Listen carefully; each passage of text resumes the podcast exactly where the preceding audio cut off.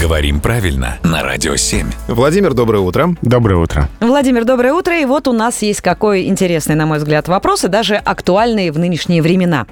Возможно ли преобразовать в женский род слова «гонец» и «выходец»? И если да, то как, интересуется Полина. Нет, к сожалению, от этих слов нет нормативных феминитивов.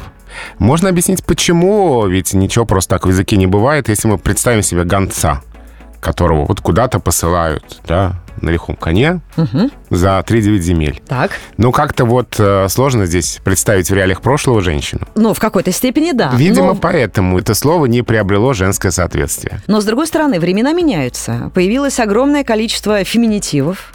И, и тех, которых раньше и не было. Вот, пожалуйста, да, Юра. Например, гончиха, да? Гончиха. Но сейчас нам гонцы не нужны, сейчас есть курьеры, тоже мужской род, да. А в женском? Ну, можно сказать, девушка-курьер. Да. Нет, к сожалению, нет здесь а, нормативного женского соответствия. Язык этого пока не выработал. Если ему это понадобится, то выработает в будущем. Ага, вот эти вот все курьерка, Нет? они не работают, да? Пока не работает, как дальше будет, посмотрим. Спасибо большое, Владимир. Я напомню всем слушателям сейчас, что вы можете задавать свои вопросы Владимиру Пахому, присылать их нам сюда. На Радио 7 обязательно все передадим, все обсудим.